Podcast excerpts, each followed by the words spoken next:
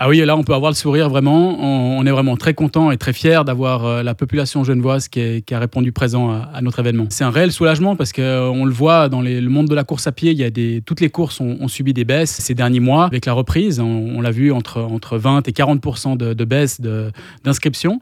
Alors euh, nous, ben voilà, on est, très content de pouvoir revenir à une, une quantité identique en termes de, participants. En sachant que le, le plus grand, c'était en 2017 avec 51 000 inscrits, mais il y avait la course du Duc, une course supplémentaire qui aura lieu l'année prochaine.